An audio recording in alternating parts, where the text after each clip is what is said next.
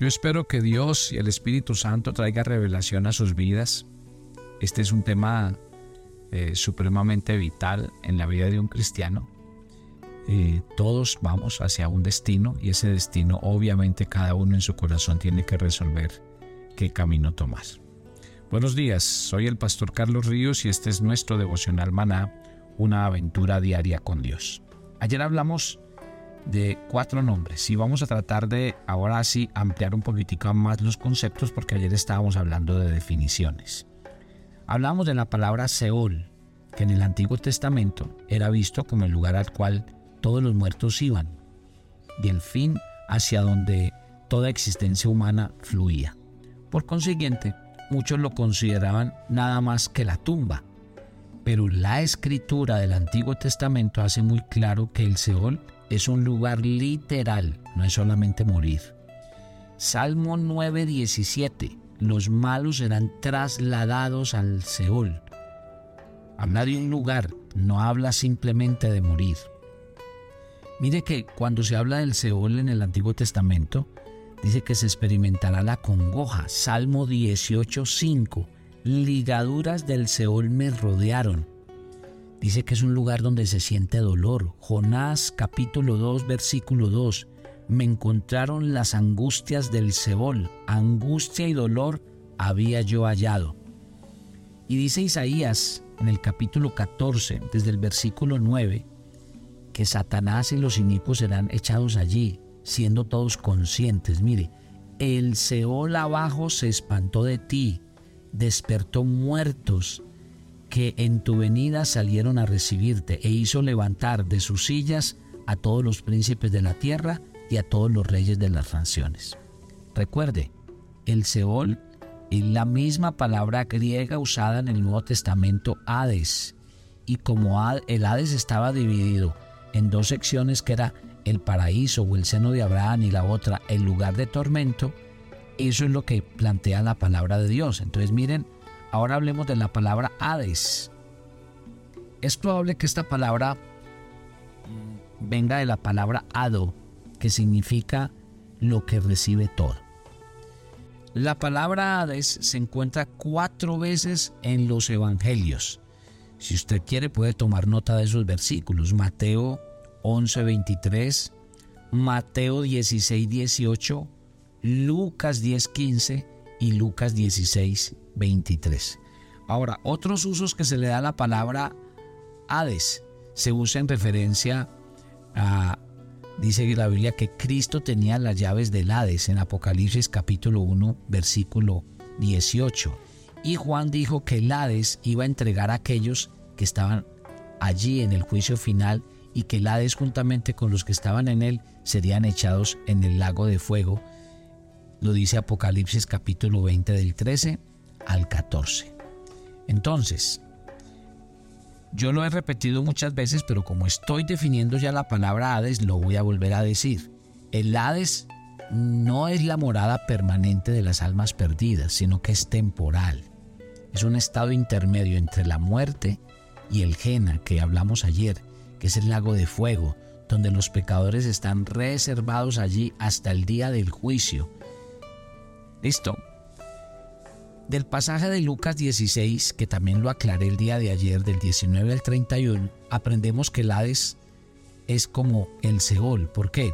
Porque dice que tenía dos secciones. El seno de Abraham, que era el lugar del sufrimiento, y lo dice en los versículos 22 y 23, que es un lugar de fuego y tormento, lo dice en los versículos 23 y 24, que es un lugar donde los pecadores angustiados pueden ver el estado eh, de las almas que sí creyeron, lo dicen los versículos 23 y 24, y que es un lugar donde los pecadores tienen pleno uso de todas sus facultades. El rico podía ver, sentir, oír, hablar, recordar, y dice la Biblia que estaba siendo atormentado.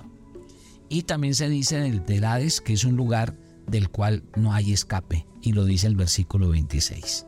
¿Qué es pues el Hades? Es una palabra usada para revelar la terrible condición de los inconversos entre la muerte y el juicio final. Y obviamente para hablar también de lo que va a ser el fin de los hombres que creen en el Señor. Cuando se habló del uso y el significado de la palabra geena o gena, esta es la palabra que indica el verdadero infierno, el infierno eterno, el infierno de angustia, de llamas, de sufrimiento, el infierno de juicio y condenación.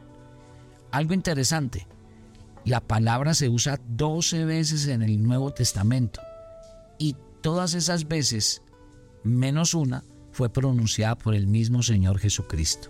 La palabra se encuentra en Mateo 5:22, Mateo 5:29, Mateo 5:30, Mateo 10:28, Mateo 18:19, Mateo 23:15 y versículo 33 también de ese eh, capítulo 23, Marcos 9, 43, 45 y 47, Lucas 12, 5 y Santiago capítulo 3, versículo 6. La palabra ajena eh, se deriva entonces del hebreo que habla de un valle, el valle de Inón. ¿Se acuerdan? Se los dije ayer. Jena es el lugar del valle de Inón donde en tiempos antiguos se ofrecían sacrificios humanos y le leí la, parábola, la historia de Jeremías capítulo 7 del 31 en adelante, donde se quemaba perpetuamente la basura, la cual simbolizaba para el pueblo judío el juicio eterno de Dios sobre los impíos. Jena, entonces, según el Señor Jesucristo, es un lugar con estas características. Uno, en el que los cuerpos y las almas de los pecadores serán echados, Mateo 10, 28 y Lucas 12, 15. Jena es el lugar de juicio y condenación eterna, Mateo 23, 33. Jena, el lugar de fuego donde nunca se apaga, donde dice, el texto que utiliza ahí, el fuego nunca se apaga, es idéntica al significado al lago de fuego que plantea Apocalipsis 12, eh, Apocalipsis 19, 20. Muy bien, ¿cuál es la relación que hay entre la palabra ajena y la palabra eh, lago de fuego? Mire que desde que la frase que usó Jesús para describir el Jena, que es donde el gusano de ellos no muere y el fuego nunca se apaga en Marcos 9:43, es idéntica al significado que se le da en Apocalipsis al versículo 20:14 ah, eh, de Apocalipsis, que se llama el lago de fuego. Entonces el Jena y el lago de fuego son el mismo lugar. Jena y el lago de fuego es un lugar eterno, es el lugar final de los incrédulos. Hades y todos los que están con él, dice Apocalipsis 20, son echados en el Jena o lago de fuego después del milenio y después del juicio del gran trono blanco. Esa referencia está en Apocalipsis 20, del 11 al 15. El lago de fuego, que se dice es para siempre, para siempre. Así lo dice Apocalipsis 14, en el versículo 11. Dice, hasta los siglos de los siglos. Desde que esta frase se usa también para caracterizar la gloria de Dios, imagínese, podemos decir entonces que se ve claramente que quiere decir eterno, que nunca va a terminar. Se llama, ¿por qué llamamos en, Apocalipsis capítulo 20, versículo 6 a la segunda muerte? Acuérdese, la segunda muerte en contraste y comparado con la primera muerte muerte física, cuando los pecadores van al Hades para esperar el juicio del gran trono blanco, la muerte segunda es lo que llama la Biblia la separación eterna de Dios de los pecadores que mueren en sus pecados. Para terminar, veamos algo que me parece muy importante y hasta aquí pues eh, lo que pudimos hablar acerca del infierno. Habrán otras series donde podría emplear algunos conceptos más, pero yo quería que este fuera como eh, algo corto, pero algo en lo que usted le quede completamente claro. A ver, pensemos en lo que el Señor Jesús nos enseña acerca del, infierno. Primero tenemos que decir que fue preparado originalmente para Satanás y sus ángeles, así lo dice Mateo 25, 41. Pero el infierno no es solo un lugar, porque Lucas 16, 28 habla de un lugar preparado, ocupado con gente verídica, como lo plantea la palabra de Dios. ¿Está claro? Entonces esto no es una parábola, ni es una historia, no, no. Es un sitio preparado donde va a ir un grupo de personas. Segundo eh, segundo, ¿qué dijo Jesús? Que es un lugar donde el fuego no se apaga. Marcos 9:43 y Mateo 5:22. También dijo que es un lugar donde se oye el llanto y el crujir de dientes de los pecadores. Mateo 13:42 y 8:12. Si la Biblia habla de un lugar de llanto, ¿a qué se está refiriendo? A un lugar de sufrimiento. Y si se habla de un crujir de dientes, se habla de un lugar donde hay miedo, temor, dolor. Siguiente, ¿qué digo Jesús del infierno? Que es un lugar de las tinieblas de afuera. ¡Wow! Mire y verá que la Biblia dice, cuando la Biblia habla del estado del pecador, dice que el, el pecador vive en tinieblas, aquí. Dice, vosotros sois tinieblas. Y, y bueno, como son tinieblas, entonces algún día van a ser parte del reino de la oscuridad como lo plantea Colosenses 1.13 cuando dice que el Señor rescató a los creyentes del reino de las tinieblas. Una característica precisamente de la segunda muerte es esa separación eterna del pecador con Dios, o sea, del pecador con la luz, porque Dios es luz, porque Cristo es luz, porque su evangelio es luz.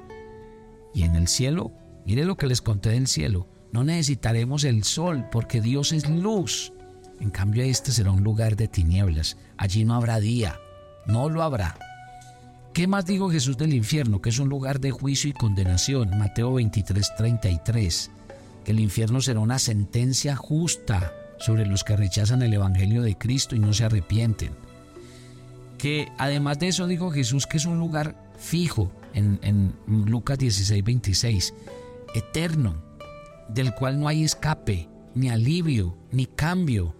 Por último, Jesús dijo que este era un lugar donde no habría comunión, donde no habrían relaciones familiares ni libertad, donde no se podrá olvidar, donde no habrá felicidad, donde no habrá fe, donde no habrá perdón. Tremendo, ¿no? ¿Cómo concluyo este devocional y estos tres días hablando del infierno? Que el fuego, dice la Biblia, se consumiría. Recuerde, el infierno es un lugar especial con un fuego especial.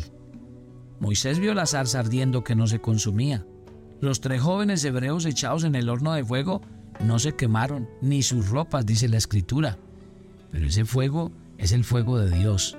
Este fuego del infierno es un fuego que consume, que destruye, que acaba. En segundo lugar, no es compatible el infierno con el amor de Dios porque Dios ama al pecador pero odia el pecado. Y parece que el mundo se olvida de que Dios es justo, santo y que demanda el arrepentimiento y la fe. Todos los pecadores tenemos que escoger. No hay acepción de personas con Dios. La Biblia una y otra vez nos enseña esto. Pastor, ¿y el, el purgatorio? No, la Biblia no enseña de un lugar temporal, intermedio, en el cual el pecador puede escapar. No. Todos los que están en el Hades serán echados en el lago de fuego. Y la idea de dormir del alma, de la aniquilación, que ya no va a pasar nada más. No, una vez más, la Biblia habla de un lugar donde vamos a ir. Y el argumento de que eh, aquellos que nunca han oído el Evangelio no se van a perder, tenga en mente, Dios es Dios y justo y Él va a hacer que cada uno responda de acuerdo a la luz que tienen en sus corazones. Mi querida familia, si no hay infierno, entonces Cristo es mentiroso. Su deidad y autoridad se deben negar. Si no hay infierno, a Dios se le debe acusar de necedad de enviar a su Hijo a morir por nosotros para salvarnos de un lugar que no existe. Si no hay infierno, entonces la Biblia es falsa y el mundo está sin una fuente de autoridad absoluta en cuanto al tema moral y la salvación. Tiene que haber un infierno si Dios es justo, porque Apocalipsis 15, 3 dice que Él siendo justo, Dios tiene que hacer que los pecadores den cuenta de sus acciones. Los pecadores serán juzgados y la Biblia dice que cada uno recibirá conforme a lo que haya hecho. Padre, Gracias por esta mañana y gracias por cada oyente de maná, porque ellos en su corazón están dispuestos a oír, a aprender, a entender y a conocer las escrituras. Yo oro por ellos Y te pido en el nombre de Jesús que traigas a sus corazones revelación. Yo te quiero dar gracias, porque cuando yo toco un tema tan delicado, tan interesante como el infierno, la conclusión siempre es, Señor, gracias, porque yo no merecía tanto amor. Gracias porque entre miles y millones de habitantes sobre la faz de la tierra, me escogiste a mí y me diste la oportunidad de entregarte y rendirte mi corazón. Gracias por esta esperanza que hay en mi corazón de saber que la muerte para mí no es lo último, que más allá de la muerte me pastorearás y que mi alma está confiada en ti, porque en ti tengo esperanza. Yo oro y pido, Señor, por la salvación del mundo, porque tú no quieres que ninguno se pierda, sino que todos tengan vida eterna, y por eso enviaste a tu Hijo a morir en la cruz. Acéptalo en tu corazón, ríndale tu corazón al Señor, y el Señor hará la obra sobre tu vida. En el nombre de Jesús. Amén. Y amén. Y recuerden que hoy tenemos nuestro en vivo Venga, hoy podemos conversar, preguntar, así que los espero a todos. Inviten a aquellas personas a las que ustedes tienen agregados a su lista de difusión. Invítenlos, dígales, bueno, vamos a hablar con el pastor y vamos a, a, preguntar, a, tomar inquietudes y yo sé que Dios nos va a enseñar mucho más. Mañana estaré en la ciudad de Cali. El jueves, el sábado estaré eh, en Tuluá para todo el Valle del Cauca. La otra semana estaré en Lima, Perú y estaremos también en Quito, Ecuador, en Cuenca, Ecuador. Así que muy atentos porque estamos en una gira con un tema que se llama Conociendo los tiempos de Dios, siendo sabio para entender los tiempos de Dios. Los espero mañana en nuestro viernes de oración hermana. Bendiciones para todos.